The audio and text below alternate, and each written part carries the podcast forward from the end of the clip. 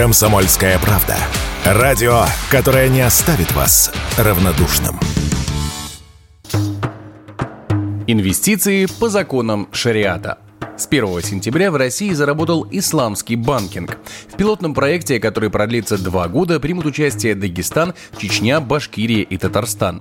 По сути, серьезных отличий от обычного банкинга нет, за исключением того, что исламский ограничивает инвестиции правилами шариата. Например, нельзя вкладывать в производство алкоголя, табака или свинины. Еще одной отличительной чертой пилотного проекта является отсутствие каких-либо процентов, так как давать деньги под проценты – это харам. Но и тут исламский банкинг очень похож на традиционный. Об этом в прямом эфире рассказал экономический обозреватель радио «Комсомольская правда» Евгений Беляков.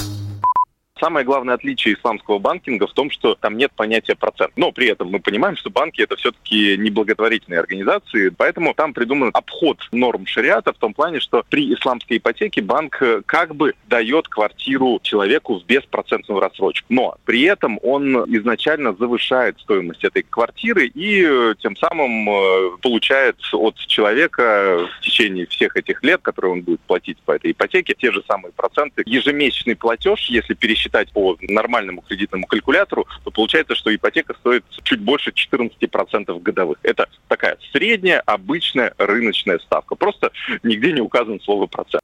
Название проекта может произвести ложное впечатление, что пользоваться исламским банкингом смогут только мусульмане. На практике же он будет доступен для любого жителя нашей страны. Но вряд ли это будет иметь массовый характер. Таким мнением с нами поделился финансовый и биржевой аналитик Степан Демура.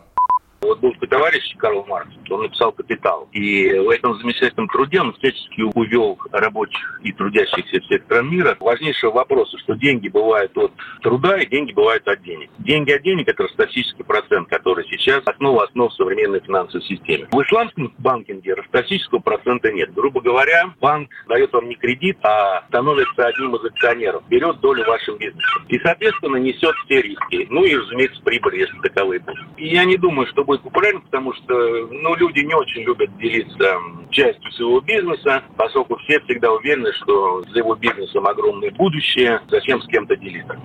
Помимо создания комфортных условий банкинга для населения, имеющего отношение к исламу, пилотный проект планирует улучшить взаимодействие с иностранными банковскими организациями из мусульманских стран. Так, финансовые аналитики уже ожидают открытия дочерних компаний и филиалов банков из Саудовской Аравии, Объединенных Арабских Эмиратов и Ирана.